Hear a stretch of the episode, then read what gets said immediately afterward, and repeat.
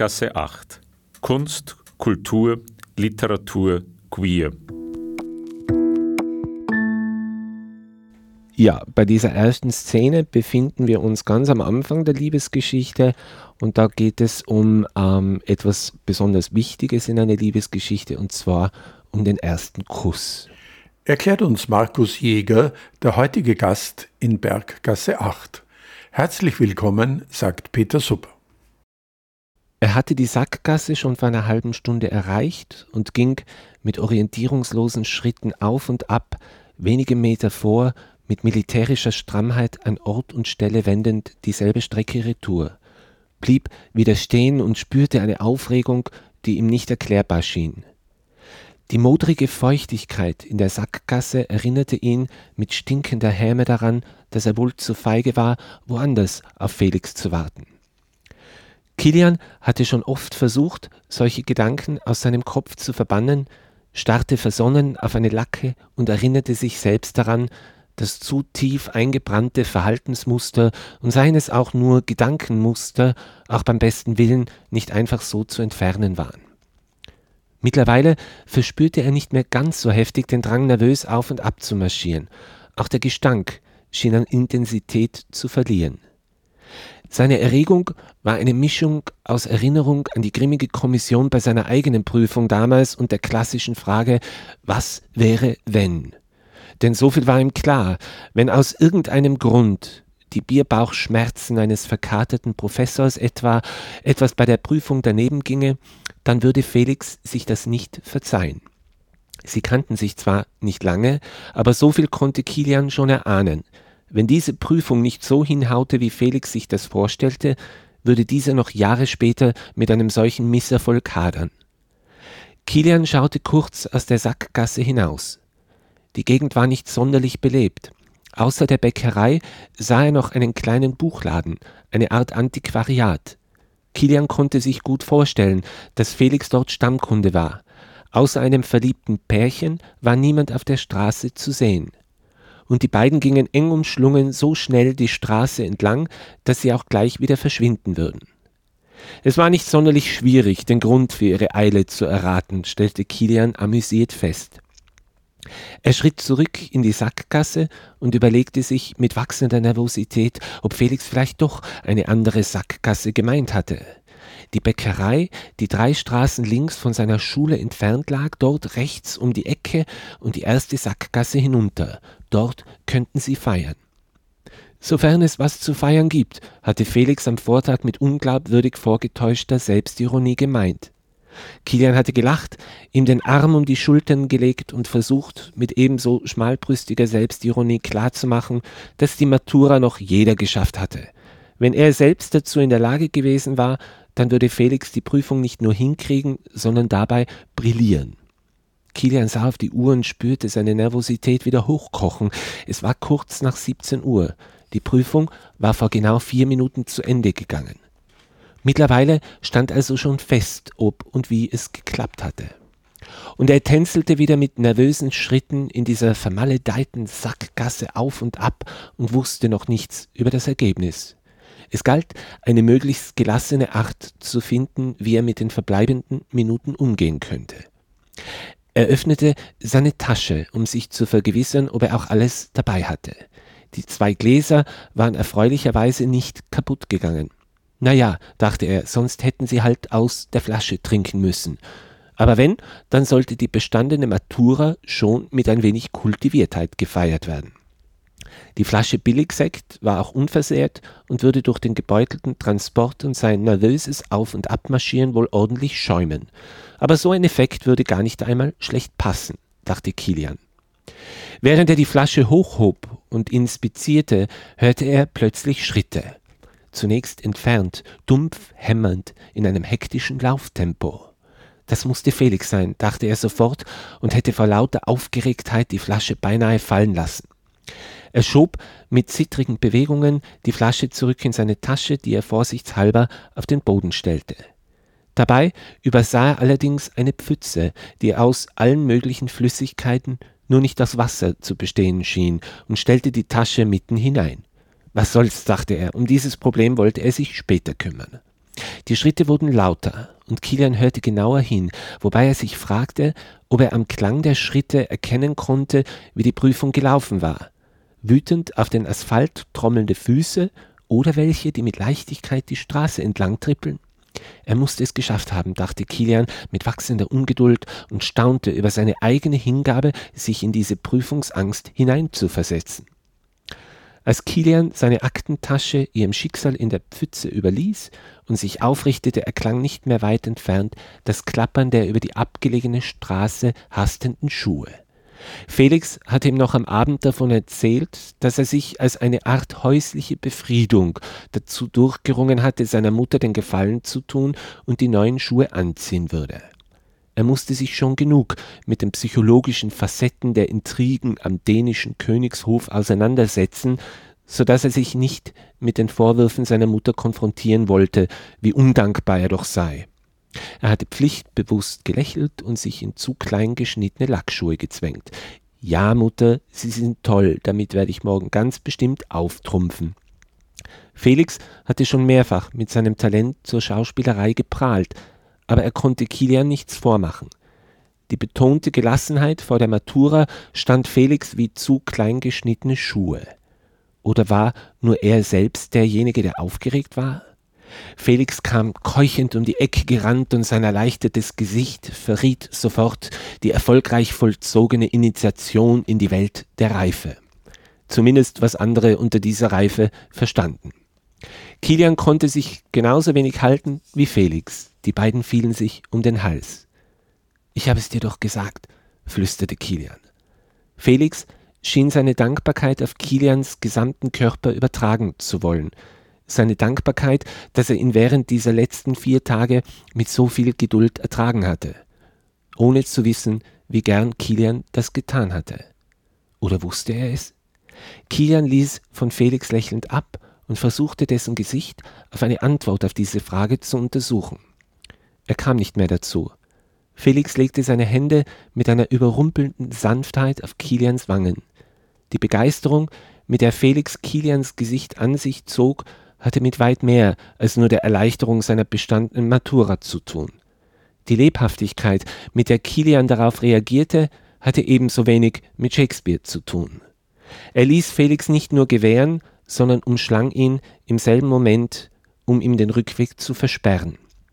Die Angst, dass dieser Moment durch einen Zweifel doch nur angedeutet würde, war so groß dass nun auch Kilian keuchend danach gierte, woran er, wenn er ehrlich war, seit vier Tagen ständig hatte denken müssen.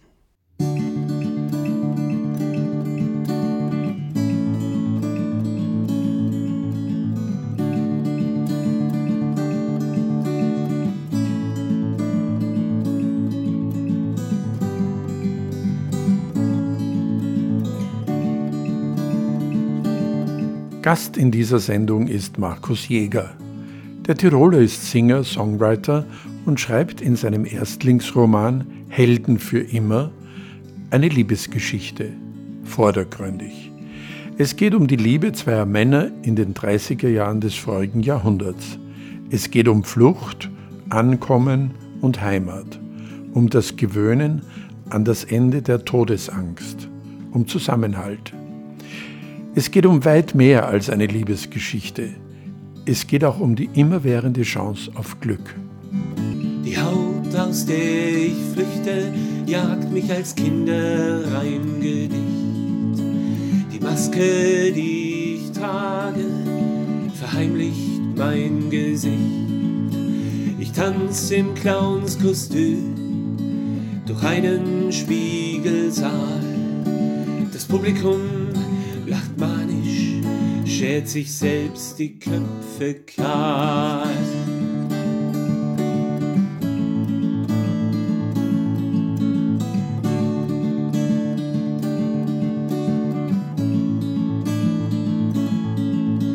Ich suche nach der Tür und sehe nur die Glatzen.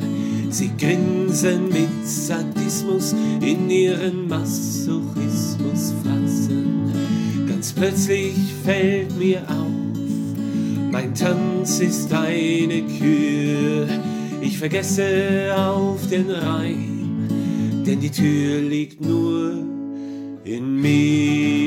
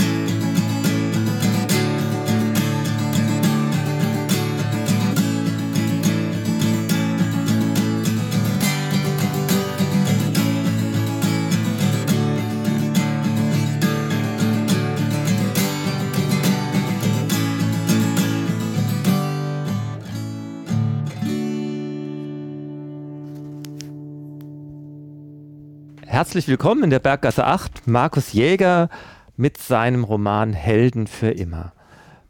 Markus, Helden für immer. Was hast du dir bei dem Titel gedacht? Ähm, herzlich willkommen auch von mir. Ähm, ich danke mal für die äh, spontane Einladung. Ähm, Helden für immer ich wollte den Heldenbegriff ein wenig neu justieren und ähm, ein Liebespaar, die Geschichte eines Liebespaares erzählen ähm, und ähm, verdeutlichen, wie sie ähm, in ihrer Liebesgeschichte zu Helden werden, weil den Alltag miteinander zu verbringen und so eine Odyssee zu erleben, gemeinsam zu erleben, wie die beiden Helden in diesem Roman, macht sie zu wahren Helden. Und äh, für immer ist für mich so ein gewisser unbewusster Ausdruck von, ähm, wie soll ich sagen, die Universalität, die archetypische Universalität in dieser Liebesgeschichte, ähm, die halt auch nach ähm, dem Leben dieser beiden Helden nach. Mhm. Das ist, äh, jetzt sind wir ja auch schon mittendrin in der Geschichte. Die Geschichte be äh, beginnt in den 30er Jahren auf dem Wiener Heldenplatz. Zwei junge Männer lernen sich kennen, verlieben sich rasch ineinander und müssen fliehen. Sie machen dann, das hast du schon beschrieben, eine Odyssee, im Grunde äh, quer durch die Welt, erst nach Stockholm, nach dem Krieg äh, landen sie in München, müssen dann aus der alten Bundesrepublik mit ihrer Repression wiederum fliehen, finden in Amerika fast sowas wie das gelobte Land, erst an der Westküste, dann an der Ostküste, machen dann nochmal einen Heimatabstecher und erleben praktisch ein Jahrhundert miteinander. Genau. Das ist im Grunde so die Geschichte. Und du hast gesagt, es ist eine Liebesgeschichte, so habe ich das auch gelesen. Aber was auffällig ist, die Liebesbeteuerung, die Liebes, das Liebesdrama und das, was man heute mitunter auch Beziehungsarbeit nennt, fällt ja eigentlich aus. Ist das was, was man damals einfach noch nicht gemacht hat oder war es dir in der literarischen Verarbeitung nachrangig? Ich würde tatsächlich sagen, es war mir in der literarischen Verarbeitung nachrangig. Ähm, äh, ich habe ein bisschen auch aus autobiografischer Hinsicht ein Problem mit dieser Begrifflichkeit der Beziehungsarbeit, des Beziehungsdramas. Es ist mir in dieser Geschichte darum gegangen, auch einfach nur das alltägliche Glück zu erzählen.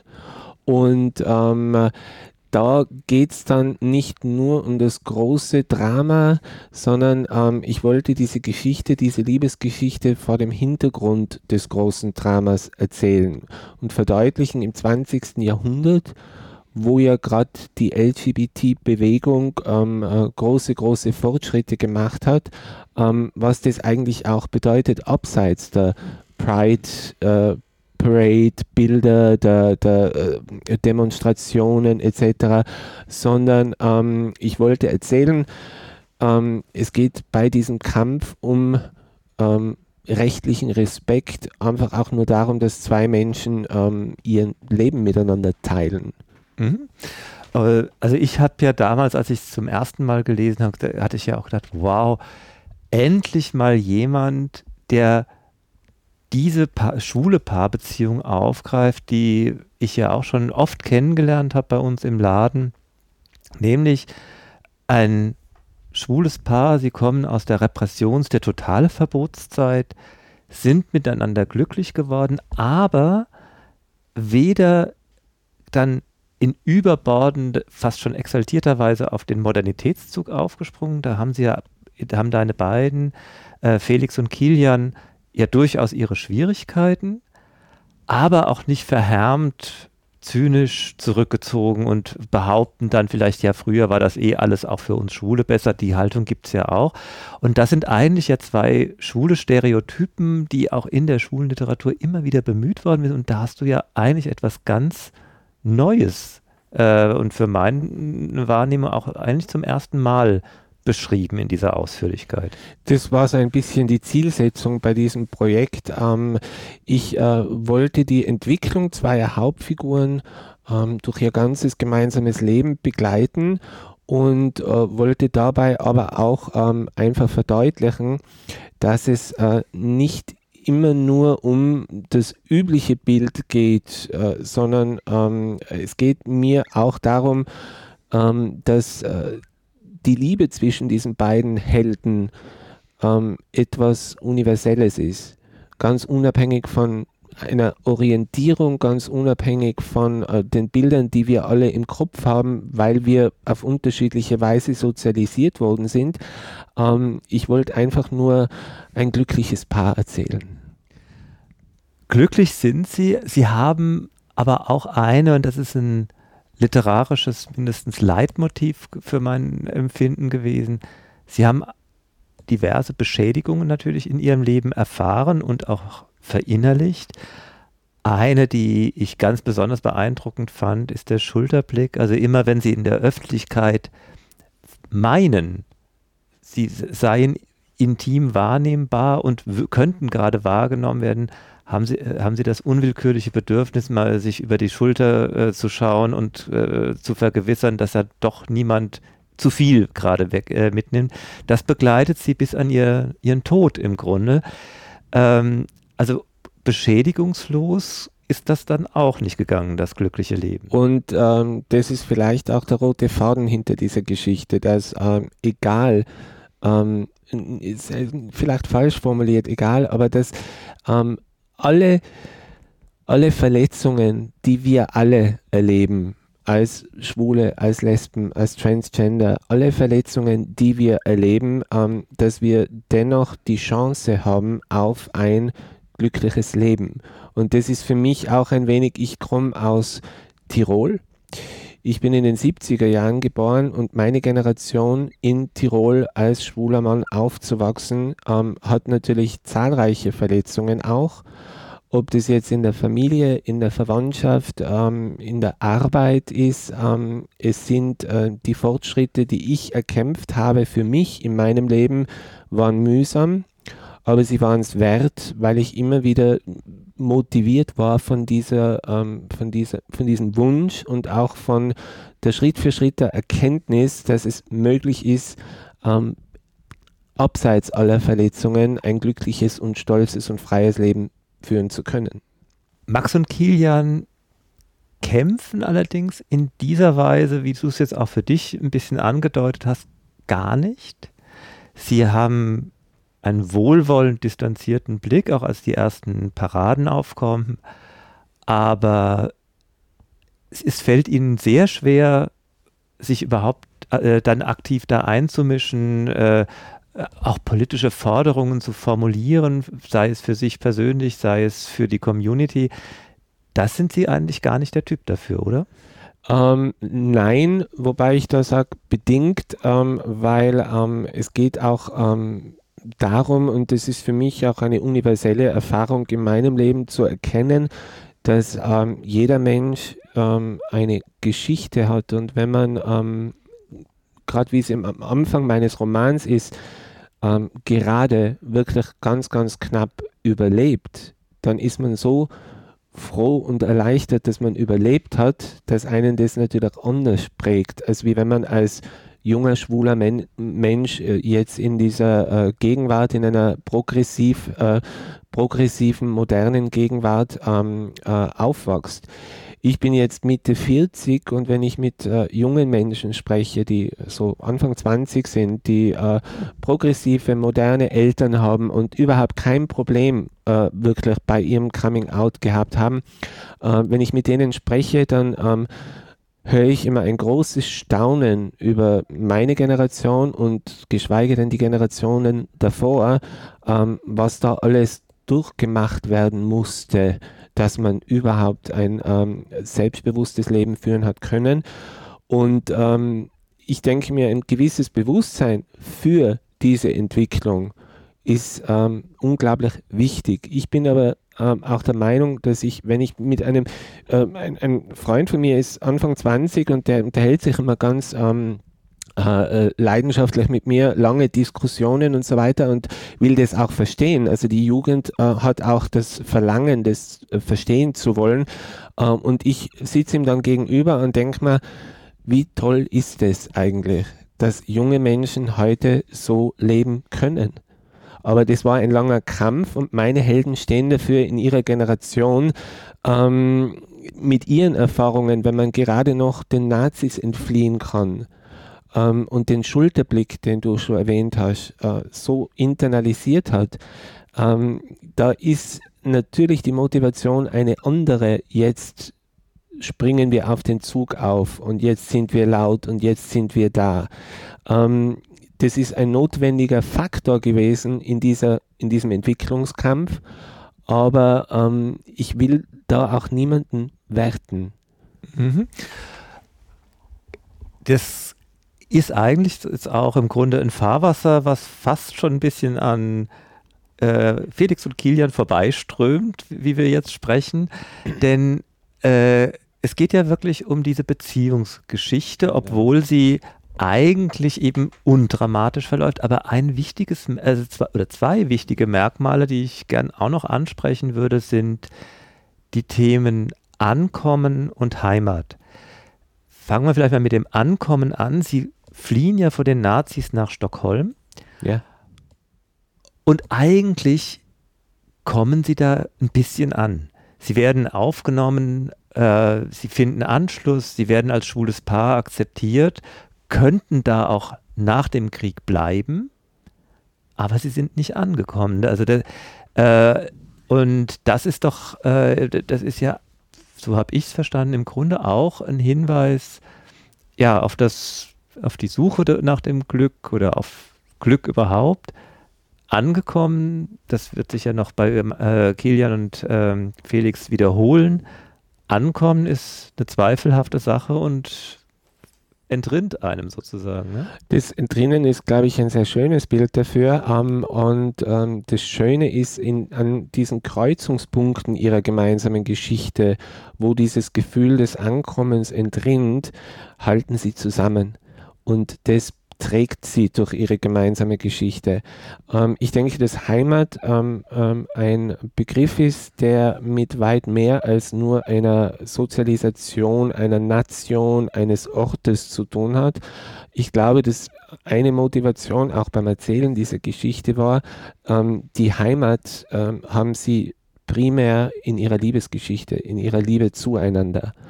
Und äh, im 20. Jahrhundert ist natürlich geprägt von ähm, all den Faktoren der LGBT-Bewegung, all den politischen ähm, Dramen, die sich in diesem ganzen grausamen Jahrhundert abgespielt haben, ist ähm, Heimat natürlich ein Begriff, der ähm, ein, einem Prozess unterliegt auch. Ähm, ich denke, mir war auch wichtig bei dieser Odyssee ähm, den, den, das Thema Flucht auf möglichst universelle Art auch zu erzählen Und wir haben ja auch im 21. Jahrhundert jetzt das Thema Flucht auf einer, auf einer ganz riesigen Dimension. Ähm, jetzt auch noch ähm, erweitert durch ähm, das Kollektivtrauma, was uns seit einem Dreivierteljahr beschäftigt. Die ganze Welt ist ja eigentlich auch ständig in irgendeiner Form in einem Drama. Und ob das jetzt politisch ist oder national oder international ist, ähm, die Grenzenlosigkeit des Traumas, das wir momentan erleben, zeigt, die ganze Welt ist immer im Chaos und deswegen wäre es eigentlich ähm, so bedeutungsvoll, ähm, der Liebe ein wenig mehr Raum zu geben. Und deswegen habe ich versucht, eine so eine universelle Liebesgeschichte wie möglich zu erzählen. Universell heißt aber im Fall von den beiden Jungs auch, äh, dass sie sich ändert über die Jahre und eigentlich, das war, fand ich von, auf der individuellen Beziehungsgeschichte, die du erzählt hast, eigentlich das Anrührendste, wie sich die Rahmenbedingungen ihrer Liebesbeziehung umkehren. Denn am Anfang macht der eine so ein bisschen so eine Unikarriere und dümpelt eigentlich nur so ökonomisch von sich hin, ist von dem anderen abhängig. Ja. Das kehrt sich in der zweiten Lebenshälfte eigentlich komplett um. Da ist ein kleines bisschen Autobiografie dahinter. Meine Eltern sind äh, seit 1969 ein Paar und ähm, meine Mutter hat mir das im Laufe ihrer, ähm, ihrer ähm, Liebesgeschichte zu meinem Vater ähm, immer wieder so angedeutet. Da hat es dann Phasen gegeben, wo ähm, mein Vater ähm, die finanzielle Verantwortung und sie den Haushalt. Das ist alles ein bisschen die Klischees, die hier spielen, die spielen in allen Lebensgeschichten eine Rolle. Aber trotzdem ist jetzt meine Mutter viel, viel, ähm, äh, wie soll ich sagen, ähm, äh, viel eher die, die, die organisiert. Und mein Vater ist eher zur Ruhe gekommen. Und das heißt, da, da gleicht sich immer wieder zu den Bedingungen im Alltag, im Leben, gleicht sich was aus. Das ist halt dann der, der, die authentische Loyalität in einer Beziehung. Genau, das ist ja äh, eben auch viel, äh, was Liebe ausmacht, bevor Liebe eigentlich sozusagen im, vor allen Dingen ja auch in Hollywood zu einem Drama erhöht wurde. Genau. Äh, vieles ist ja schlicht auch, was man aus dem tiefen Gefühl von Selbstverständlichkeit äh, einfach tut und gar nicht drüber nachdenkt. Bei Felix und Kilian gibt es ja dann auch äh, Krankheit, die auf einmal zuschlägt äh, und die, die natürlich auch das Leben, auch das Sexualleben beeinflusst und, und, und radikal mitunter verändert. Äh, aber auch das passiert halt und man reagiert halt irgendwie. Ne? Und das ist eine Realität, die uns alle betrifft wenn wir das Glück haben, älter werden zu dürfen. Und äh, das ist eine Realität, die ähm, äh, egal welcher sozialer Kontext äh, herrscht. Ähm, und äh, ich glaube halt, das Wichtigste in einer Beziehung ist in diesem Fall ähm, die Quintessenz, die eine Liebesgeschichte ausmacht, die Loyalität zueinander. Und ähm, meine persönlichen Erfahrungen sind da etwas durchwachsen, deswegen war auch diese Geschichte ein wenig so die literarische Verarbeitung von wie hätte ich es denn gerne? ja, jetzt sind wir auch bei dir und da gibt es ja außer noch vielen anderen schönen, sehr persönlichen Markus Jäger-Aspekten im Roman den Aspekt der Musik. Ja. Das merkt man dann besonders bei den Kapitel-Einleitungen. Ähm, was für eine Rolle spielt Musik für dich und für den Roman? Also ich habe, ähm, ich bin Musikhauptschule, Musikgymnasium gegangen. Die Musik war schon jetzt in meiner ähm, Schulbildung eine wichtige, äh, hat eine wichtige Rolle gespielt. Und interessanterweise waren meine ersten kreativen Gehversuche als Literat äh, in meinen Teenagerjahren ähm, war das Schreiben von Liedtexten. Und das hat einen Grund. Ähm, ich habe äh, mit 17 eine sehr einschneidende Leseerfahrung gehabt. Und das war die Autobiografie von äh, der Sängerin und Aktivistin Joan Baez. Und äh, ich habe das damals für eine ähm, äh, Arbeit bei uns im Musikgymnasium, habe ich eine Fachbereichsarbeit äh, vorbereitet zum äh, Thema die Geschichte des Protestliedes. Und dann bin ich in unsere ähm, Stadtbibliothek gegangen und bin zufällig über die Autobiografie von dieser Frau gestolpert. Habe mir gedacht, ja, Woodstock, ich glaube, die kenne ich, da also, nehmen wir mal mit und bin da so in meiner pubertären Arroganz, blättern wir mal durch, vielleicht können wir was brauchen.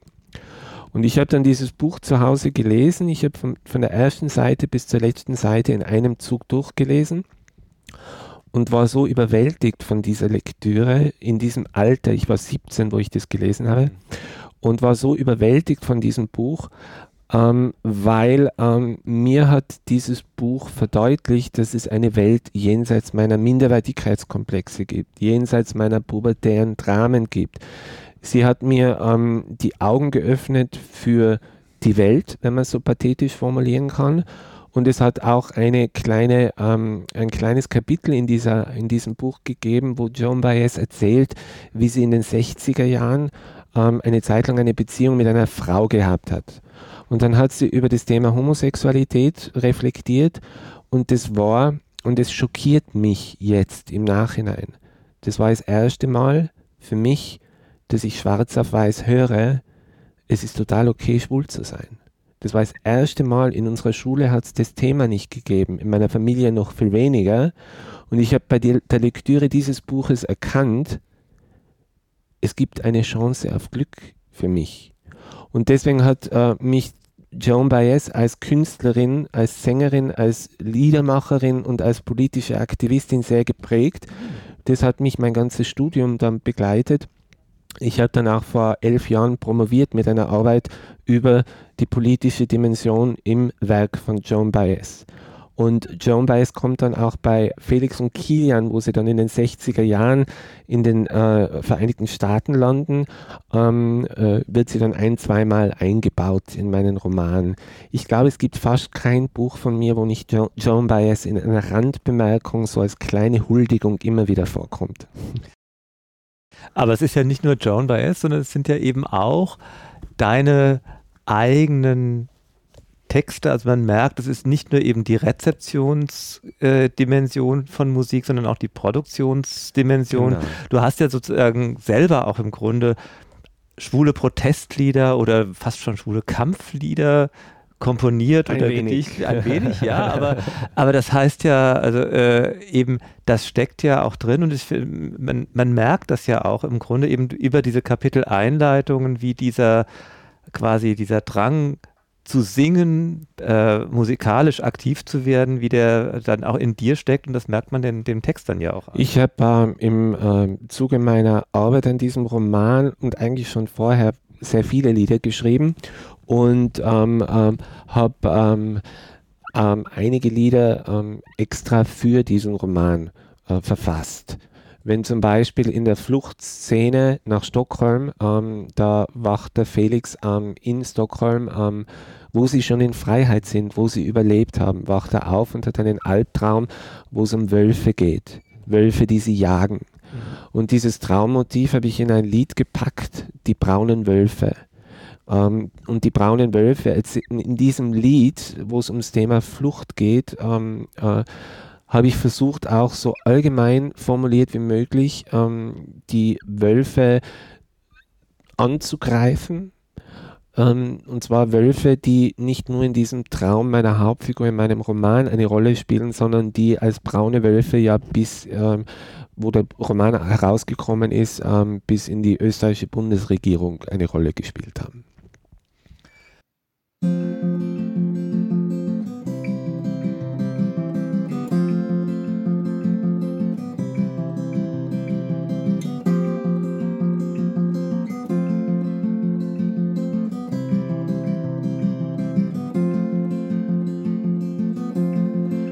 Die braunen Wölfe jagen.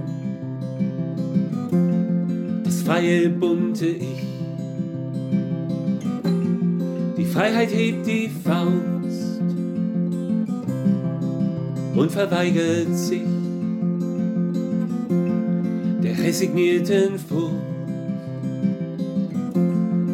Hoffnungslosigkeit.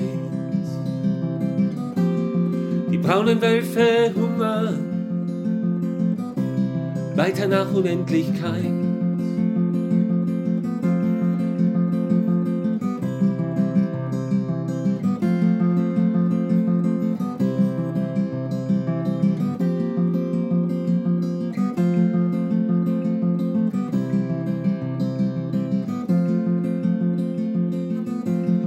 Die bunte Freiheit flieht in einem stolzen Lauf.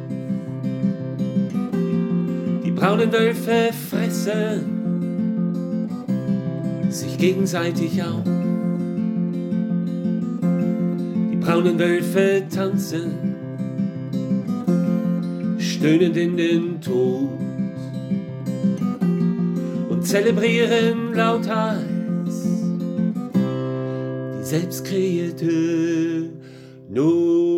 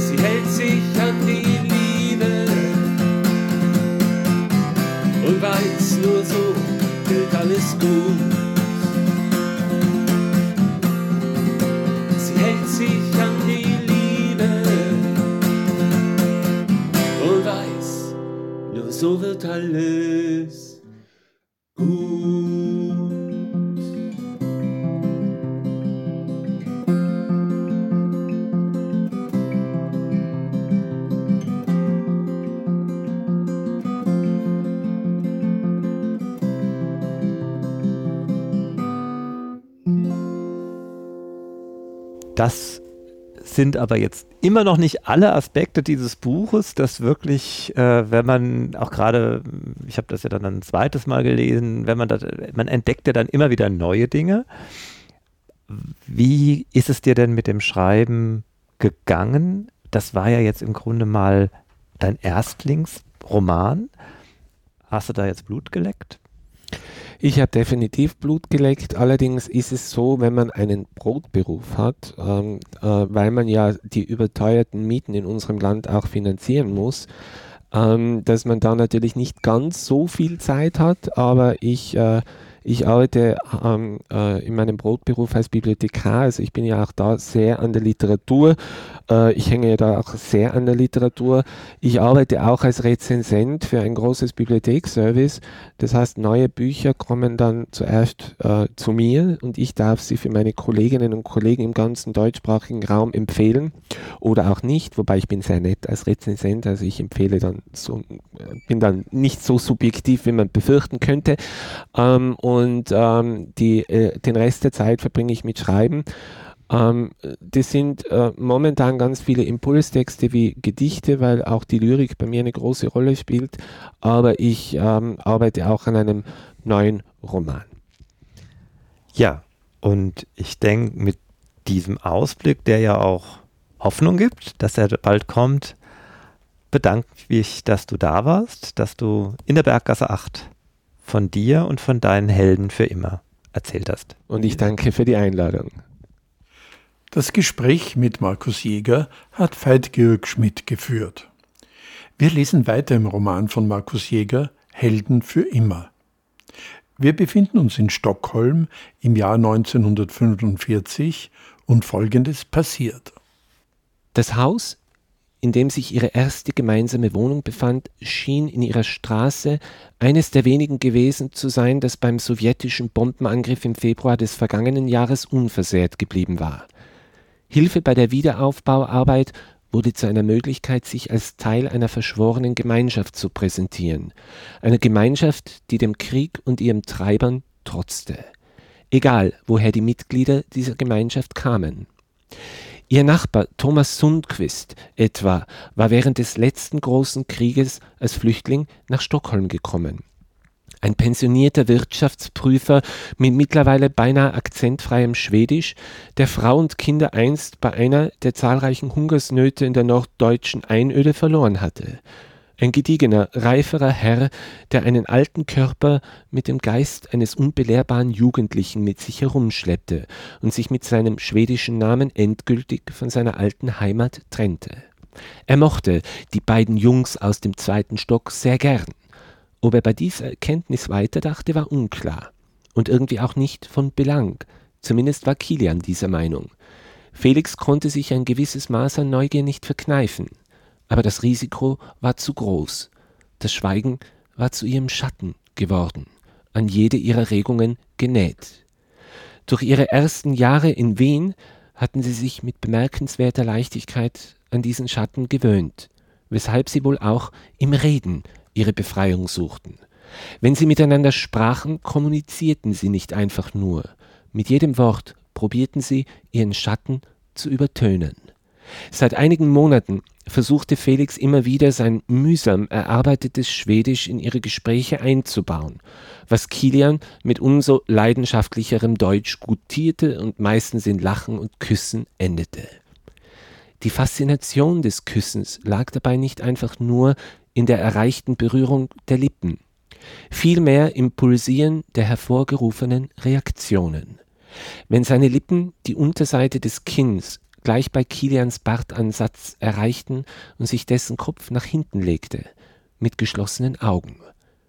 Felix rollte sich auf Kilian, weil er trotz alledem die Angst nicht abzuschütteln vermochte, dass dieser sich ihm vielleicht doch noch entziehen wollte. Egal, wie lange Kilian ihm schon das Gegenteil bewies, egal wie erleichtert aufseufzend sich Kilian seiner Initiative hingab, Wenigstens musste seine Ungeduld nicht auch noch an Kleidungsstoffen vorbei. Das einzige Geräusch, das man hören konnte, war das immer lauter werdende Schmatzen ihrer nach den Geheimnissen der Vergangenheit grabenden Lippen. Kilian stellte einmal mehr fest, dass sich fallen zu lassen nichts mit Fallen zu tun hatte. Kilian ließ sich nicht fallen, sondern krallte sich an der Bergwand fest, kroch Millimeter für Millimeter nach oben. Er rollte Felix zur Seite und erklomm mit seinen Fingerspitzen ihr gemeinsames Leben dort, wo Felix besonders glückselig feststellte, dass auch er nicht fallen konnte. Die Decke fiel von ihnen. Wie die Erinnerung an ihre ersten Monate in Schweden, als sie bei Cornelia und ihrem Mann unterkrochen, sich von den Eindrücken der Flucht zu erholen versuchten. Das Gefühl der Wurzellosigkeit umschwebte sie wie ein Nebel, der nur langsam zu schwinden begann. Felix hatte sich leichter getan. Kilian konnte sich bis heute nicht als Schwede betrachten. Felix hatte schon in den ersten Wochen begonnen, die Sprache in sich aufzunehmen. Cornelia, die seit ihrer Hochzeit fast akzentfrei Schwedisch sprach, übte täglich mit ihm, in den frühen Morgenstunden, meist zwischen den Schichten in der Holzfabrik. Ihr Mann war Holzfabrikant. Seine Firma verfügte über zwei Standorte. Die von zahllosen internationalen Kunden frequentierte Verkaufshalle in Göteborg und die Produktionsstätte samt riesigem Gut eine knappe Autostunde von Stockholm entfernt. Die beiden Freunde aus der alten Heimat seiner Frau waren dort von Anfang an mit ausnehmender Gastfreundschaft aufgenommen worden. Nils Larsson wirkte wie ein behäbiger Mann Mitte 40, der trotz seiner körperlichen Teddybär-Gemütlichkeit als knallharter und erstaunlich agiler Geschäftsmann agierte. Ein Charakterzug, den er in seiner Ehe mit Cornelia wiederum stolz und durch ausnehmende Sanftheit wettmachte. Er vergötterte sie. Als sie ihm erzählte, dass zwei Freunde aus Österreich bei ihnen unterkommen mussten, stand für ihn außer Frage, ob er sich der Sache annehmen würde.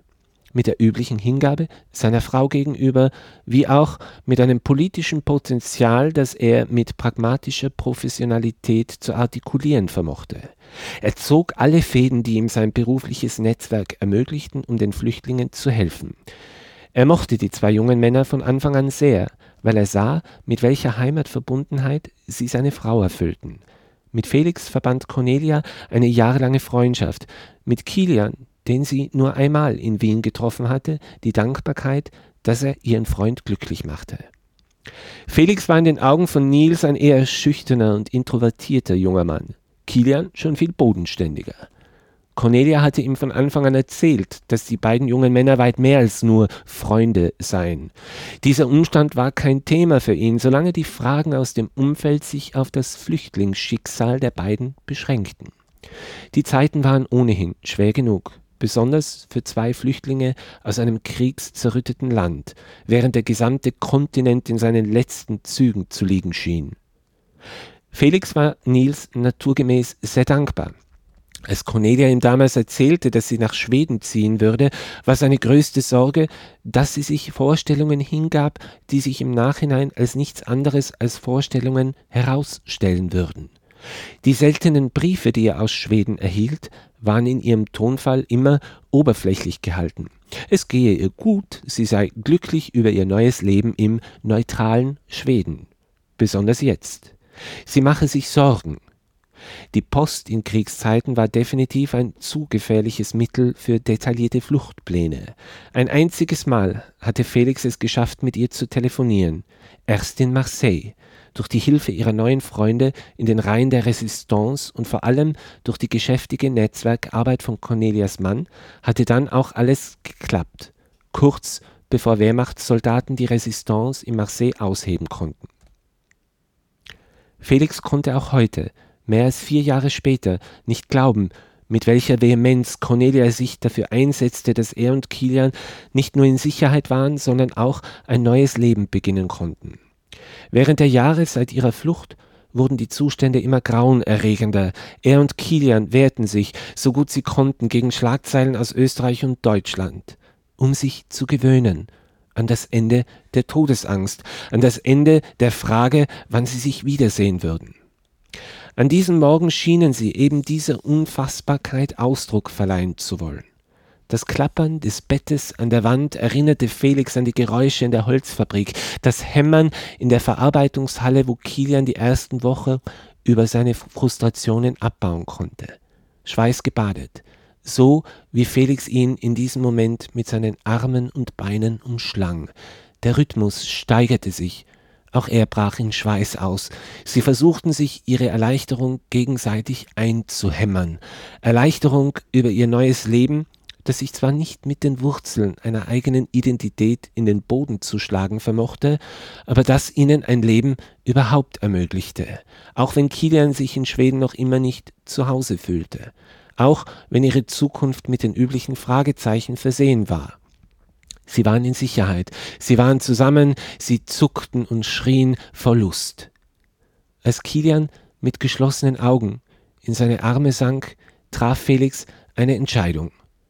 Schon seit einigen Monaten hatte er mit dem Gedanken gespielt. Nun wusste er, dass er es machen musste. Er würde ein Buch schreiben. Er würde die Geschichte ihrer Flucht festhalten, er würde sein Denken und vor allem sein Fühlen durchlüften, indem er das, was in ihm war, zu Papier brachte. Er würde es aus sich herauszwingen. Er wusste, wie das Buch heißen würde. Der bange Traum. Die Reglosigkeit der Nacht legte sich wieder über sie. Die Morgendämmerung kroch vorsichtig über Stockholm. Am Fensterrand ließ der Schimmer den sich nähernden Morgen erkennen. Draußen hörten sie das Fahrrad des Zeitungsjungen, das mit einer scheppernden Klingel versehen war. Er ging seiner Arbeit in der städtischen Morgenstille mit reger Motivation nach, wie die meisten Zeitungsjungen, vor allem an diesem Morgen, als alle Titelbilder von den lang ersehnten Worten gekrönt wurden Hitler ist tot.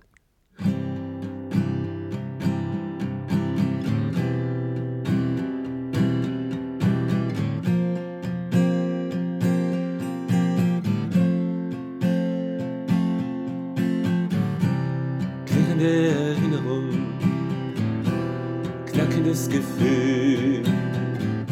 Der Wille weiß noch nichts, die Zukunft kann nicht viel. Die Kindheit wird zur Schnecke, zur Kunstfigur aus Stein. Die Furcht wird mir wohl bleiben, das Denken füllt das Sein. Das Leben wird zur Bühne, als Enkel und Bruder und Sohn. Anders denkt und fühlt, bespuckt die Tradition. Die anderen starren mich an, beobachten mein Handeln. Wer sich nicht weiter traut, wird rückwärts sich verwandeln.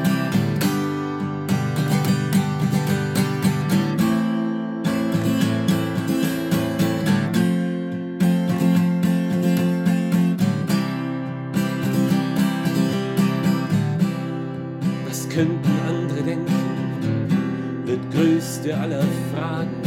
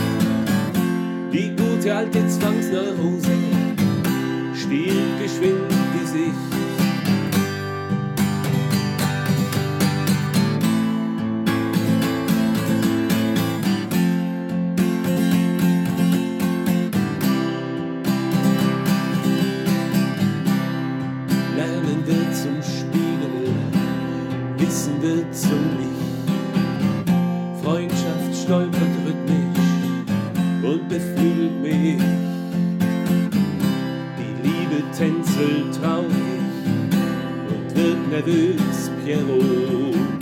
Gefühle schwarz und weiß landen schnell im Klo. Wort für Wort kämpft Sprache, sich Freiheit lustvoll frei. Das weiße Blatt wird Feind und Freund, leicht und schwellenlei. Die Welt und all ihr Unrecht Der Illusion wird bald schon Ziel des Wissens gegen jede Tradition.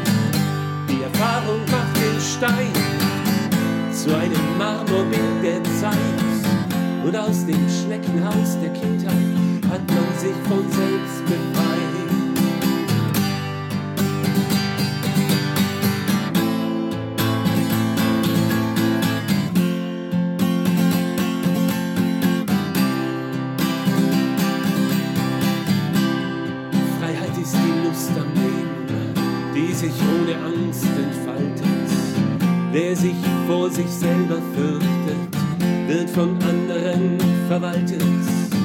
In der Schneckenwelt der Furcht bleiben wir stets nur versteckt. Doch der Mut kommt mit der Freude, die das Leben neu entdeckt. Denn das Leben als Geschenk ist weit mehr als ein Klischee. Wer sich selbst mit Angst vergiftet, hat vom Glück keine Idee ist wird sehr schnell zum Schneckenschrei.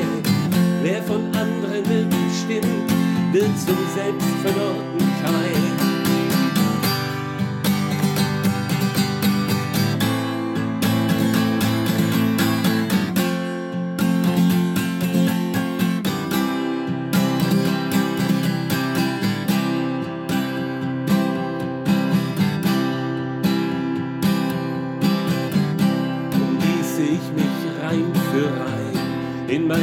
Zelebriertes Sein und befreie mich nun gänzlich aus dem Schneckenhaus aus. Stein,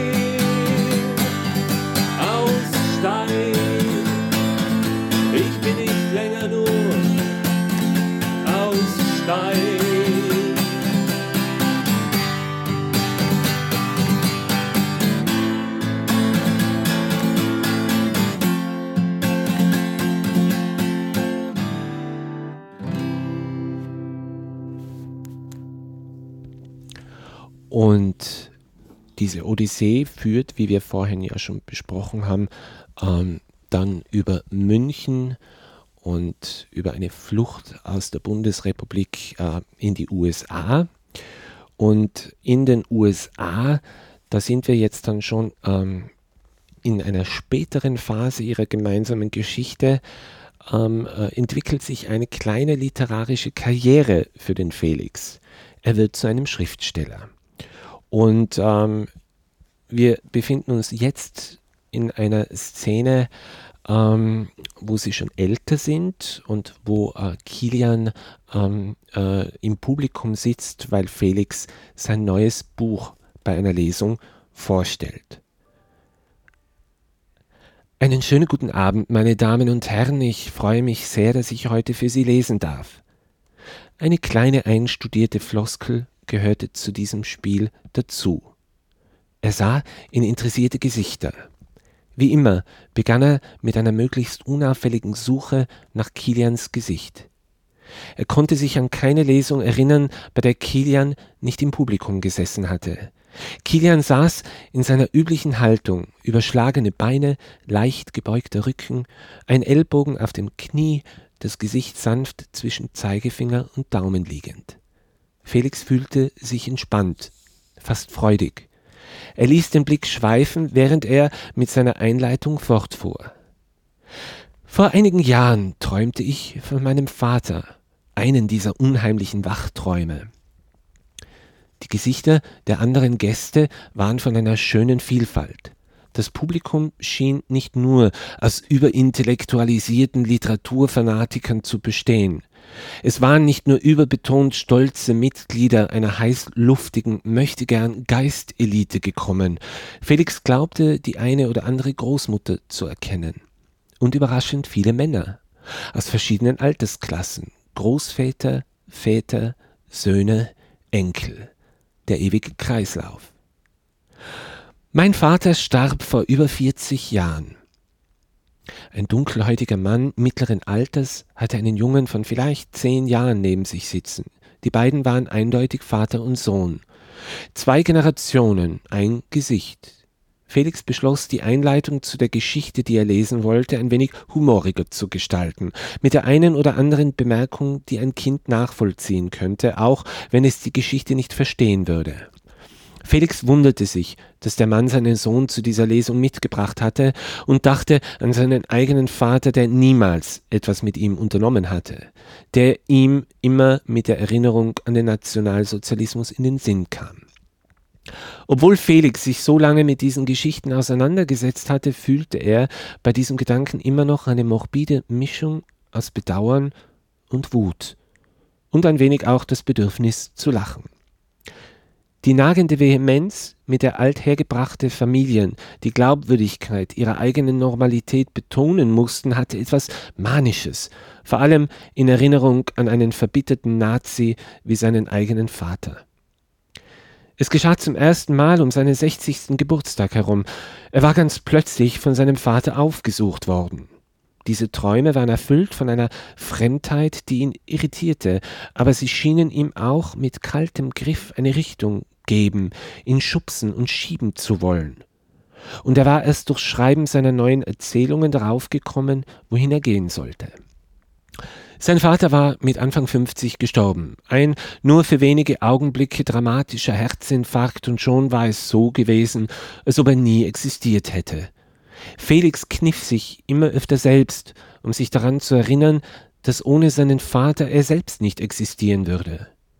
Kilian amüsierte sich über diese neue Angewohnheit von Felix. Er konnte den Grund dahinter verstehen, hatte Felix aber immer wieder lachend in die Wange gezwickt wie ein Vater seinen Sohn setz dich hin und schreib darüber. Felix lächelte zu Kilian und nun saß er hier und las aus seinem neuen Buch. Ist ein Vater, der seinen Sohn verstößt, noch immer ein Vater oder doch nur sein Erzeuger? Felix liebte provozierende Fragen, um seine Geschichten einzuleiten. Er glaubte im Gesicht des Jungen ein fragendes Hochziehen der Augenbrauen zu erkennen oder war es ein Moment des Verständnisses, der kindlichen Logik? Natürlich war er dann kein Vater mehr. Felix grub in seiner Erinnerung und versuchte sich in sein eigenes kindliches Ich zu versetzen. Er sah nur nebelverhangene Fetzen an Gefühlen, die er sich ebenso gut einreden konnte. Seine klare Erinnerung begann erst Jahre später. Für seinen Vater war er als Kind praktisch nicht vorhanden und als Jugendlicher ein plumpes Ventil für dessen Überzeugung. Ein Mechanismus, den der Vater zu bedienen gedachte, um den Irrsinn seiner Ideologie in eine Richtung zu lenken. Felix als Ausdruck einer fleischgewordenen Zukunft des Großdeutschen Reiches. Sein Vater hatte ihm das Recht abzusprechen versucht, ein eigenständiges Individuum zu werden, ein Unterfangen, das für so viele andere seiner Generation erfolgreich gewesen war und für die meisten von ihnen in den Schützengräben geendet hatte. Kilian lächelte zu ihm. Felix wusste, dass er Kilian sein Leben verdankte. In wenigen Augenblicken würde er eine Geschichte vorlesen, in der ein junger Mann seinem Vater erzählte, dass er einen Mann liebte, und dieser Vater würde den jungen Mann deshalb verstoßen. Felix hatte schon jahrelang mit dem Gedanken gespielt. Die Angst vor einem Paragraphen war eigentlich schon vor langer Zeit abgemagert. Es bestand keine Gefahr mehr, ins Gefängnis geworfen zu werden, und doch fühlte sich Felix immer wieder so wie damals. Auch wenn ihr gesamtes Umfeld wusste, dass sie ein Paar waren, schien der Drang zu ihrem Blick über die Schulter nicht vollständig auszurotten zu sein. Ihr Freundeskreis war klein, aber von ausnehmender Qualität, was dieses Urthema ihres Lebens betraf. Der Schreiberling und der Rentner, zwei ältere Herren, die ihr Leben miteinander teilten. Und doch fehlte dem Ganzen der sprachliche Ausdruck. Es gibt Dinge, die manifestieren ihr Sein erst, wenn es Worte dafür gibt. Worte, die auch ausgesprochen werden. Vor einigen Tagen hatte Felix beschlossen, dass er es endlich tun wollte. Kilian hatte milde lächelnd gemeint, wenn es dir so wichtig ist, dann bin ich natürlich dafür. Ich möchte Ihnen eine Geschichte vorlesen, in der ein Vater seinen Sohn verstößt. Kurze Pause. Felix wagte einen weiteren interessierten Blick ins Publikum. Wie viele Menschen hier in dieser kleinen Gruppe waren von ihren eigenen Vätern verstoßen worden? Felix hatte sich genau überlegt, wie er es formulieren wollte. Es das große Geheimnis, das kein Geheimnis war und doch als Geheimnis behandelt wurde, auch von ihm und Kilian. Er würde es heute tun. Auf einmal krochen seine gesamte Professionalität, seine Gelassenheit und auch sein Alter aus der Buchhandlung hinaus wie verängstigte Schlangen. Er hatte geglaubt, mittlerweile alt genug dafür zu sein, aber Kategorien wie Lebenserfahrung wurden zu bizarren Illusionen, wenn es darum ging, das zu tun, was er in wenigen Momenten tun wollte. Er atmete tief durch. Er verstößt seinen Sohn, weil dieser einen Mann liebt. Die Aufmerksamkeit des Publikums schien von einem Moment auf den anderen von einem freundlich interessierten Glühen zu einer Stichflamme hochzuflackern. Und da ich selbst seit fast 50 Jahren einen Mann liebe, liegt mir an dieser Geschichte besonders viel. Die Stille schien greifbar zu sein. Felix erinnerte sich an ein Gedicht. Er wusste nicht mehr, von wem es war, aber er hörte es in seinem Hinterkopf wie ein Mantra wieder und wieder erklingen. Freiheit liegt im Stillen und wird mit Furcht und Mut zugleich zum Willen. Felix hätte beinahe gelacht. Es war so unspektakulär gewesen, diese Worte vor Publikum zu sagen, dass ihm sein halbherziger Versuch, witzig zu sein, fast gelingen wollte. Mein Vater ist seit vielen Jahrzehnten tot, aber glauben Sie mir, er hätte mich ganz gewiss auch verstoßen. Das Kichern im Publikum wirkte authentisch und wurde lauter, bis hin zu erstem Klatschen, das sich zu einem lauten Applaus steigerte. Felix hätte beinahe geweint.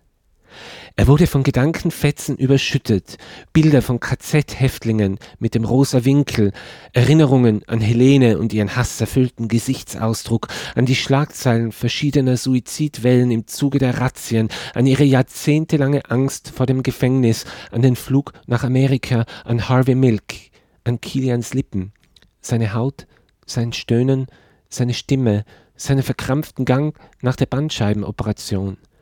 Er sah zu Kilian, der ihn mit glasigen Augen anstarrte. Kilian hatte dieses Thema immer wieder mit überbetonter Lässigkeit zur Seite geschoben. Hauptsache, wir haben uns. Aber nun schien auch er überrumpelt zu sein von der Bedeutung hinter diesen wenigen Worten. Felix hatte sie beide gerade befreit. Das war die heutige Sendung Berggasse 8. Unser Gast war der Schriftsteller Markus Jäger. Auf Wiederhören sagt Peter Supp.